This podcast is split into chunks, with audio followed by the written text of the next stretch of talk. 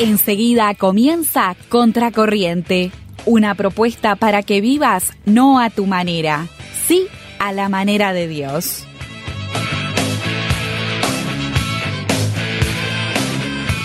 Bienvenidos a un nuevo programa de Contracorriente. ¿Cómo estás, Katy? Bien, ¿vos cómo estás, Nati? Bien, gracias a Dios, todo Me bien. alegro. Yo estoy muy compenetrada con el tema de este mes, el corazón sentir de verdad. Pa, ¿me lo dijiste todo junto? ¿Me dejaste Sí, descolocada? El tema es el corazón y la frase del mes es sentir de verdad. ¿Te acordás que empezábamos con una publicidad de Coca-Cola? Es verdad, sí, está súper enchufada. Sí, la verdad que sí. Eh, yo estaba tratando de hacer memoria de lo que hablamos el jueves pasado. Este, pero ta, tiraste todo así y bueno, voy a tratar de, Dale. de poder ponerme un poquito a tiro. Eh, eh, bueno, el jueves pasado hablábamos sobre bueno, el corazón, que representa nuestros deseos, impulsos, pasiones, nuestros sentimientos en general. Eh, y que decíamos que lo importante es llenarlo de Dios, ¿no? Porque todo eso determina el rumbo de, de la vida. Así que sí será importante, ¿no? Sí, la verdad que sí, que, que nuestro corazón determine el rumbo de nuestra vida Mm. es todo un tema, porque es nuestra vida total y, y es el corazón el que va a guiar eh, hacia dónde va. Y vimos también que Dios nos pide nuestro corazón, justamente porque representa eso tan importante. Incluso en el primer mandamiento que nos da, dice que lo amemos con todo el corazón y con toda nuestra mente. Por eso también hablábamos de la importancia de la mente. Hablábamos de que las decisiones hay que tomarlas con la mente más que con el corazón, pero que lo que hagamos, lo hagamos con el corazón. ¿Se entiende? O mu- muy mezclado lo que estoy diciendo. Eh, pa, a ver si te sigo. A ver. Vos estás hablando de ser racionales, Sí, hasta ahí voy bien, sí, pero por otro lado estás diciendo eh, que cuando nos ponemos a hacer algo porque decidimos que, que está bueno hacerlo, eh, lo hagamos poniéndole el corazón, digamos, sentimientos. exactamente. Iba Ah. por ese lado, sí. Está bárbaro. Eh, y bueno, y yo interpreto, aparte estoy pensando que en la Biblia, este es un concepto que se repite bastante, ¿no? Sí, sí. Bueno, de hecho acabas de decir el primer mandamiento, amar con el corazón, con la mente. sí. Y en Jeremías 29:13 dice, si me buscan de todo corazón, podrán encontrarme. O en Proverbios dice, confía en el Señor con todo tu corazón. De nuevo, sí, se repite bastante. Y ya venimos hablando un poco de todo lo que representa el corazón, ya lo dijimos un poquito también al principio, ¿no? Sentimientos, los deseos, los impulsos. Entonces, hacer las cosas de todo corazón supone hacer, o sea, poner todo de nosotros a la hora de hacerlo, ¿no? Poner todos nuestros deseos, nuestros planes, nuestros sueños, nuestras pasiones en lo que estamos haciendo. Y Colosenses 2.23 dice, y todo lo que hagáis, hacedlo de corazón, Claro. como para el Señor y no para los hombres. Así que ahí nos da una pauta de que cuando busquemos hacer algo con el corazón, nos concentremos en que lo estamos haciendo para Dios Pa. y no para el reconocimiento de los demás, Mm. que es algo complicado, ¿no? Y sí, eh, completamente. Y más en una sociedad en la que siempre estamos buscando agradar al resto, ¿no? O que nos reconozcan, o que nos den un like. o- Porque es un Sí, tema recurrente claro. que venimos hablando en realidad a lo largo de todo el año, pero lo vinculo por ese lado. Y sí, ahí entra la competitividad. Eh, bueno, lo que vos decís, ¿no? Contar cuántos likes tengo. Claro. Eh, también creo que muchas veces eh, nos cuesta hacer las cosas por el otro. ¿No? Eh, un poco se me ocurre en esto que veníamos hablando, que hablamos en el mes de abril, eh, el amor hacia el otro, el dar la vida por el otro. Si nosotros nos centramos en esto que decimos, en buscar el reconocimiento, en buscar el like, eh, vos perdés la perspectiva de que hacerlo, como recién dijiste que dice Colosenses, no hacerlo para el Señor, Sí, implica también este, considerar al otro. sí. Sobre todo pienso cuando no son personas conocidas, sino cuando son desconocidos. Y la Biblia siempre nos enfrenta y nos desafía este, en este sentido, de que nosotros tenemos que servir a cualquier persona, independientemente de si la conocemos o no. Porque en realidad, lo que vos acabas de decir, no lo hacemos por la persona o para ella, lo hacemos para Dios. Había, había una persona que decía siempre, todo lo que hagas, hacerlo en el nombre de Dios. Y, por ejemplo, si estás dando un vaso de agua, que sea en el nombre de Dios. O sea, es algo que hacéis para la otra persona, pero en realidad eh, lo estás haciendo para Dios también. Pero lo dice Jesús. eh, dice que aún un vaso de agua dado en su nombre Sí. no perderá su recompensa. Por eso.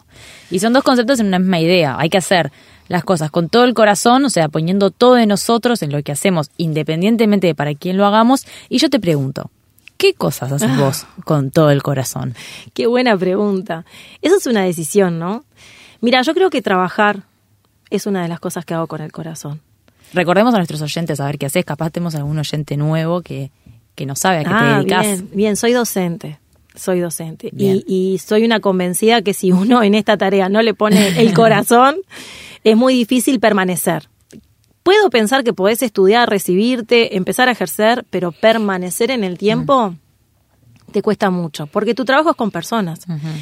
Y, y vos fíjate que si yo me pongo a pensar que yo los estoy ayudando a formarse, a crecer, a mirar la vida adulta, a de, a- de alguna manera también los ayudás a decidir porque vos les estás dando un ejemplo, ¿no? De lo que es la adultez, de lo que es ser un profesional. Les empezás a descubrir la vocación porque trabajas con diferentes herramientas, los haces pensar. Entonces es una tarea que hago con el corazón. Después pienso en el servicio en la iglesia. También hay que hacerlo con el corazón, es para el Señor. A veces me ha tocado en, estos años estar al frente de, grupos de jóvenes, entonces bueno, un mensaje, una clase, una visita. Entonces, mira, la verdad que esta es una pregunta que me he hecho y me la hago eh, seguido porque ahí está la clave de que lo que decíamos anteriormente, si lo que haces lo haces esperando algo a cambio o lo haces para el Señor y listo. Entonces, qué importante que es que las cosas que, o sea, las acciones que hagamos con todo el corazón, las estemos haciendo hacia el lugar correcto. Que las estemos, porque supone al final hacer algo con todo lo de nosotros, con todo nuestro esfuerzo, con todo nuestro sacrificio, supone renuncias. Y sí. Eh, entonces, ¿en qué estamos depositando todo nuestro ser? Eh, podría cambiar la pregunta. Es importante cuestionárselo. Mira, eh, te cuento algo. Hace unos días salí a almorzar eh, a un lugar que me llamó la atención eh, porque era un lugar en Ciudad Vieja.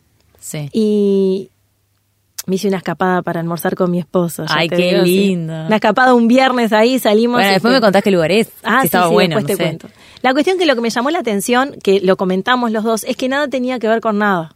Que, que Ah, te entraba digamos, y nadie se relacionaba con nada. El nombre pero- del lugar no tenía que ver con la remera que tenían los que te servían, con las inscripciones que habían. Entonces me generó curiosidad y le pregunté a la moza, eh, ¿qué significa lo que tienen escrito en las remeras? Y me dijo, nada. Me dice, nada tiene que ver con nada. Me dice, como la vida misma. No tiene sentido. En la Nada. vida no tiene sentido. Eso me dijo. No tiene sentido. Mientras nos cobraba, ¿no? Nada tiene sentido. Y yo con mi esposo me miré y nos quedamos, ¿no? Nos teníamos que ir este, en ese momento y me quedé helada. Porque entonces nos dijimos eso, mi esposo me miró y me dijo, para mí sí todo tiene sentido. Entonces le hablamos a nuestros oyentes. Eso quizás es lo que hoy vos podés estar pensando. Como esta chica lo dijo, ¿por qué no? Eh, porque cuando pienso que nada tiene sentido, entre otras cosas, no tiene sentido lo que hago. Lo que hago lo hago por obligación, lo hago a medias, lo hago sin ganas, lo hago simplemente por una nota, por un, un sueldo, digamos, no lo hago con el corazón. Entonces la invitación es a que hoy nos podamos cuestionar qué cosas estás haciendo con todo el corazón. En realidad la primera pregunta debería ser, ¿hago alguna cosa con el corazón? Sí, aparte de esto que acabas de contar, me hace ponerme a pensar a mí, tengo que revisar en qué pongo todo de mí. Me hace pensar eso y les preguntamos también a ustedes, ¿tenés que revisar en qué pones todo de vos mismo? ¿Tenés que redirigir tus acciones? ¿Hacer más por el otro? Mm. También pienso en el ejemplo de Jesús, porque te imaginas si él no hubiese puesto todo su corazón en lo que hizo por nosotros. Ahí, sencillamente, quizás ni siquiera hubiese ido a la cruz. Tal cual. Probablemente. Y ni, ni hubiese dejado su trono. ¿A quién le gusta que por lo que hace lo rechacen, lo insulten, lo golpeen y lo juzguen? ¿Qué fue lo que le pasó? A nadie. Ni siquiera hubiese venido al mundo, dejar su gloria para sufrir todo lo que sufrió. Es como que está, no puedo dejar de pensarlo. ¿No te pasa que en este momento te gustaría dejar como un silencio para que nuestros oyentes lo puedan pensar? Sí, me encanta la idea aparte. Vamos a dejar, vamos a dejar un, un ¿En silencio serio? al aire. Dale, dale, dale. Controlalo vos. Dale. Está. Yo ya lo pensé. no sé el resto. Bien, pero no podemos dar muchos minutos. Pero estaría bueno que lo pudiésemos pensar. De repente, si nos estás escuchando, puedes hacer una pausa, escuchar y después seguir, ¿no? Sí. Este, pensando en aquellos que no lo están escuchando este, en vivo. Vamos a contarle a nuestros oyentes que la Biblia también nos habla de esto. Para variar. Para variar. la Biblia ya tiene un ejemplo de esto. Exactamente. Y, y es el matrimonio de Ananías y Zafira. Y a ver, Katy, recordanos vos un poquito la historia. Bien. Esa historia está en el libro de Hechos, capítulo 5, de los versículos 1 y, y al 11. Y lo que pasaba era que en esa época la iglesia primitiva vivía con la expectativa de que Jesús iba a volver pronto. Entonces lo que hacían era que pasaban mucho tiempo juntos, compartían sus cosas, era como muy común eso. Y esta historia nos cuenta eh, sobre un matrimonio que se llamaban Ananías y Zafira, como dijiste, que para no ser menos en compartir sus cosas, lo que hicieron fue vender una heredad y trajeron toda esa plata al templo. Pero en realidad se habían quedado con una parte. Y ellos fueron al templo y dijeron, esto es todo lo mm. que cobramos de la, de la heredad que vendimos. Entonces simularon que esa era toda la plata, que encima tampoco estaba mal si no traían todo, ¿no? Pero bueno, ellos dijeron, vamos a decir que trajimos todo, que es un montón, ta. Claro, el tema fue como que engañaron. Engañaron mm. y eh, simularon ser, o sea, aparentar hacer algo que en realidad no hicieron. Que ese fue el error. Y bueno, está, todos obviamente estaban esperando el reconocimiento del resto, ¿no? Ay, mira, estos que claro. vendieron una heredad, trajeron todo. Y no. Bueno, ahí eso, por eso decimos esto, lo hicieron con el corazón o no, y bueno, ¿y por qué lo hicieron? Y yo qué sé, y no podemos saberlo. No pero podemos interpretar, porque por algo la Biblia lo trae y, lo, deja allí estampado, ¿no? Se me ocurre que quizás muchas veces hacemos las cosas por el simple hecho de que otros lo hacen. claro, no queremos en, en esa época todos lo hacían y tal, ellos dijeron, no vamos a hacer menos, vamos a hacerlo también. O a menos tenemos esa falsa idea que todos lo hacen. Sí. Entonces nos comparamos, competimos, queremos mostrar que nosotros también somos buenos o que merecemos el reconocimiento o sacar rédito, ¿no? Pero sabemos que todas estas motivaciones no son correctas. Entre otras cosas porque esas motivaciones son infinitas y nos desgastan. Porque, ¿cuál es el punto? ¿En qué momento vos colmás las expectativas de, del otro? Claro, ¿en qué momento parás de tratar de tener el reconocimiento del otro? Y sí, porque ¿cuál es el parámetro? No hay. No hay una medición. Y no. Y no porque tus expectativas, por ejemplo, hacia mí, no son las que tiene otro. No. Entonces, si yo me voy a, poner a satisfacer tus expectativas, satisfacer la de Nahuel que está este, acá presente pero en silencio. que aparte eh, tiene grandes expectativas contigo. Entonces, no, no podemos vivir, este, porque si no nos desgastamos. Em, sin lugar, si nosotros ponemos a Dios como ese, eh, esa figura, esa persona, en la que nosotros hacemos las cosas para Él, decidimos mejor, nos equivocamos menos, sufrimos menos. Porque entre otras cosas, las hacemos no por el reconocimiento ni tampoco esperando ser el mejor. Las hacemos por amor. Mm. Por amor a Él. Mira, hace unos días este, una chica dijo que hacía las cosas por la anécdota. ¿Cómo? Como para tener una anécdota para contar, digamos. Claro. Entonces, este, una conversación que, que, escuché, que se estaba dando ahí, y una le dice, bueno, ¿y por qué haces lo que haces? Por la anécdota. Entonces yo me quedé pensando, ¿no? Qué peligroso puede ser hacer las cosas por la anécdota. Porque por la anécdota puedo hacer cualquier cosa. Cualquier cosa. Pero sin embargo, otra chica sobre el mismo tema dijo, yo decidí que antes de hacer algo me voy a preguntar, ¿vale la pena hacerlo? ¿Y para qué lo voy a hacer? Y descubrí que en eso me enojo menos y que no pierdo tiempo haciendo cosas que no tienen sentido. Muy bueno. Sí, Te las repito las preguntas, pero me quedo. ¿Vale la pena? ¿Para qué lo voy a hacer? ¿Te quedaste pensando? Sí, me, quedé pensando. Estamos llenando de silencio ese programa. Me quedé mirando y me quedé pensando, pero capaz que nuestros oyentes están igual así mirando, pensando. Vamos a invitarlos a que nos cuenten, vamos a, compartir nuestras vías de comunicación, a ver qué opinan de estas preguntas, qué preguntas hacen ellos al momento de hacer las cosas, si se, hacen, alguna, vamos a ver.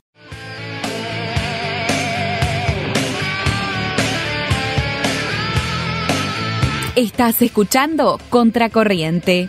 Ponete en contacto y danos tu opinión por el signo de más 598 916 610. Búscanos y seguinos en Instagram como Contracorriente RTM.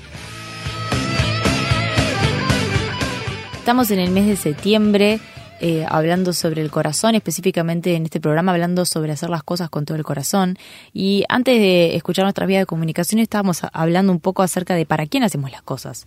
¿Para el reconocimiento de los demás o para Dios? ¿Cuál es la motivación que nos mueve al momento de hacer las cosas que hacemos? O ninguna. O ninguna. Pienso, manera, este, a ver, la rutina. Sí. ¿No? A veces no, no te das cuenta haces las cosas porque está, te va llevando la corriente, pero ¿no? Sí, es cierto, tenés razón. Y a mí, antes de que fuéramos a escuchar nuestra vía de comunicación, me quedé pensando en que una manera de hacer más práctico esto de, de, pensar, eh, si me hago alguna pregunta al momento de hacer las cosas, porque decíamos, ¿vale la pena? ¿Para qué estoy haciendo esto? ¿O lo hago solo por la anécdota? Poder hacer una lista. Yo sé que soy la loca las listas. sí, te encantan. Me encantan las listas, soy una persona muy organizada, eh, pero creo que en este caso nos puede servir. Porque sentarte con una hoja una lapicera y escribir, listar todas esas cosas que haces con pasión, con esfuerzo, y por otro lado redactar esas que te gustaría hacer y no haces. Es un buen ah, ejercicio. Es un buen ejercicio. ¿No? Entonces, ahí cuando tengas la lista ahí armada, te puedes sentar, mirarla y pensar, ¿por qué haces lo que haces? Claro. ¿No?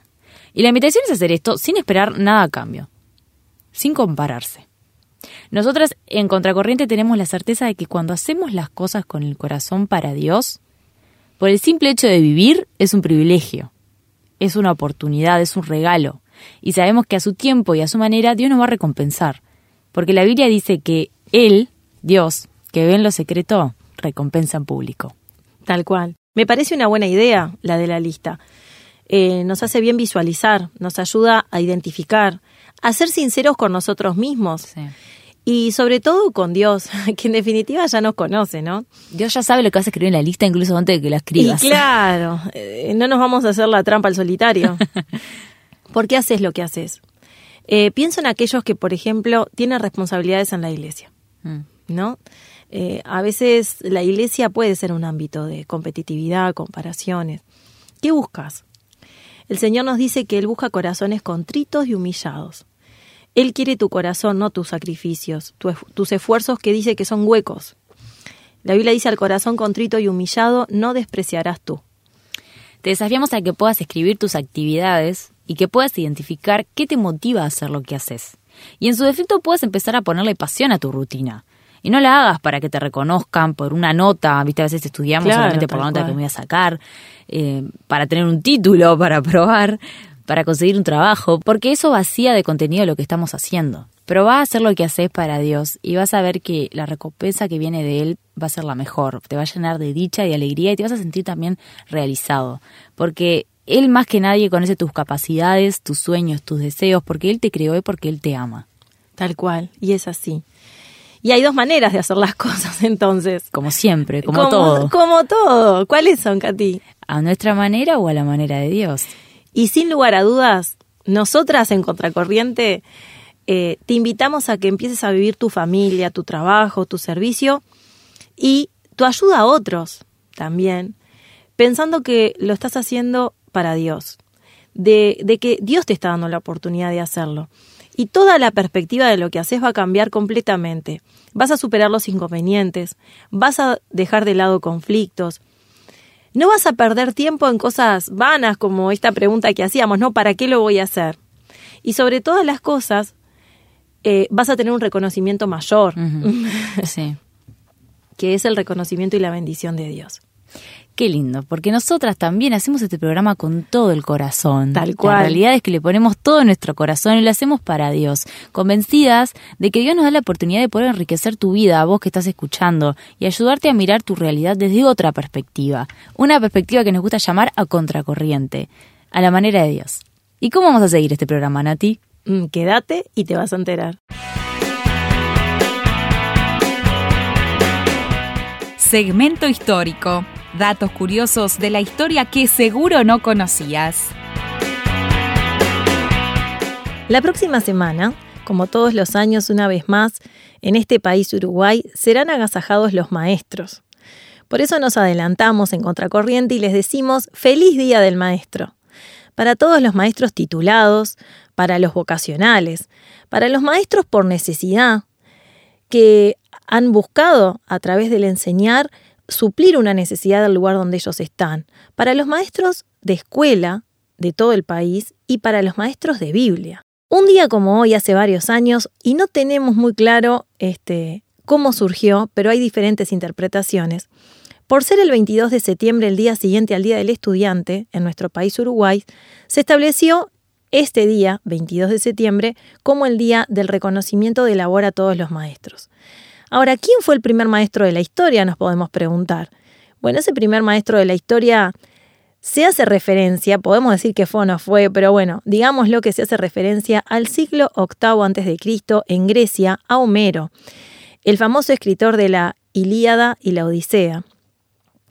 ¿Quién fundó la escuela pública en nuestro país? Bueno, en nuestro país, Uruguay, la creación de la escuela pública fue un largo proceso, que podemos decir que transcurre desde el periodo artiguista hasta el 1900. La piedra fundamental podemos decir que la puso Artigas en la ciudad de Purificación, en el departamento de Paysandú, allá por 1815, cuando inauguró una escuelita eh, en ese lugar para los niños de la zona. Pero digamos que la gran obra se la vamos a atribuir a José Pedro Varela, que en 1877 estableció la ley de educación, donde en nuestro país, por ley, se establecieron tres principios fundamentales de la educación, de la educación, digamos, pública una educación laica, gratuita y obligatoria. Pero hoy hablemos del maestro. La palabra maestro proviene del latín y está compuesta por dos palabras. Magister, del prefijo magis, que significa más, y el sufijo ter, que indica un contraste. El origen de la palabra maestro se refiere a una persona que ostenta un alto grado o el nivel más alto de conocimiento o competencia en una labor. De ahí, por ejemplo, podemos hablar del maestro carpintero, del maestro del pan, pero también nos podemos referir desde el ámbito académico, por ejemplo, a un maestro de grado o alguien que tiene un posgrado, que es un magíster. Digamos que el maestro es aquel que también se destaca por tener altos conocimientos, sabiduría, experiencia en temas filosóficos o también temas espirituales. Por eso hoy también saludamos a los maestros de escuela dominical que en este mes deberían ser agasajados.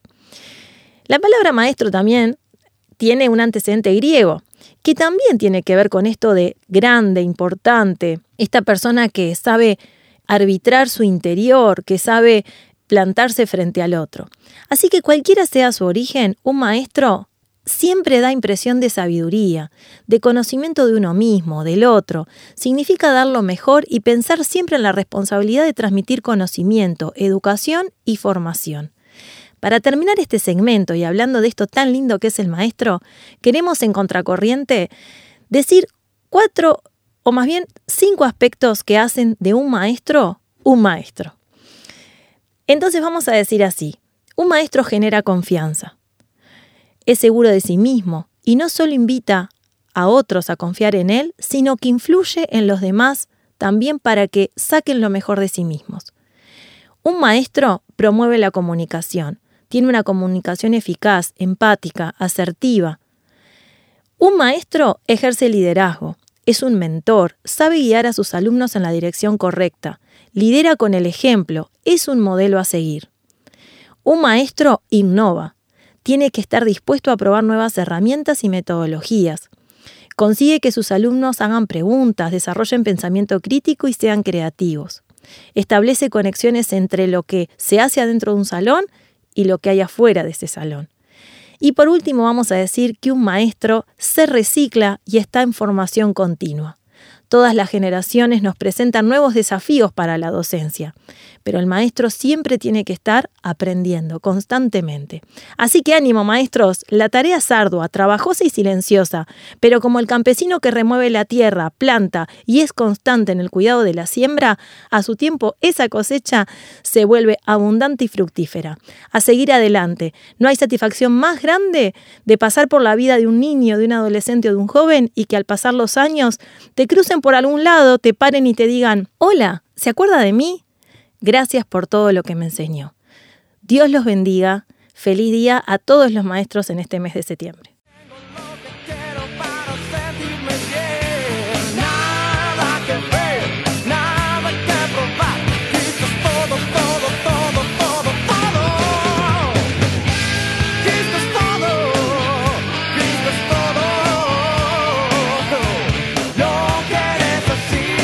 Hasta aquí escuchaste contracorriente, desafiándote a vivir no a tu manera, sí, a la manera de Dios.